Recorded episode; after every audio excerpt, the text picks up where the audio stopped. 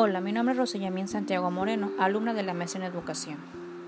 En esta ocasión vamos a hablar sobre las competencias docentes en los ambientes virtuales de aprendizaje. En las sesiones anteriores se analizaron y se comprendió algunas de las competencias con las que debe contar un docente para que sean utilizadas en los diversos tipos de proceso de enseñanza y aprendizaje. En esta ocasión seguiremos retomando el tema competencias docentes, desglosándolo de la siguiente manera.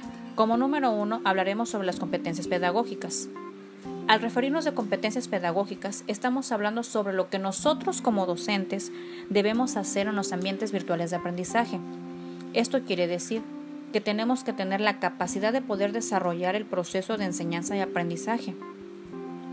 No es solo de saber la currícula y los conocimientos pedagógicos, sino también conocer las plataformas digitales, todos estos conocimientos forman parte de las competencias pedagógicas. El tener estas habilidades, podemos lograr un aprendizaje significativo en los estudiantes.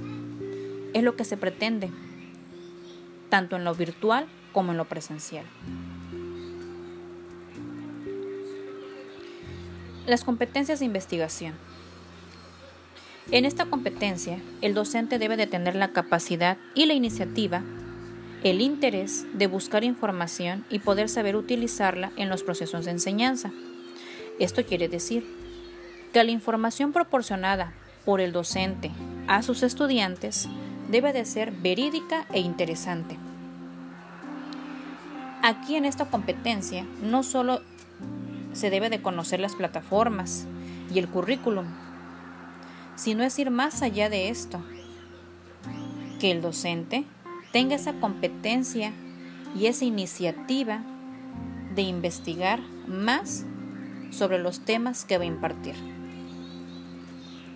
Las competencias de investigación nos habla de poder implementar antes y después del curso diversas técnicas de evaluación, como lo pueden ser trabajos entregables o actividades a través de estas herramientas esto nos va a permitir saber el avance que tiene el estudiante durante el curso, cuáles fueron sus conocimientos significativos y al mismo tiempo el alumno se podrá hacer una autoevaluación.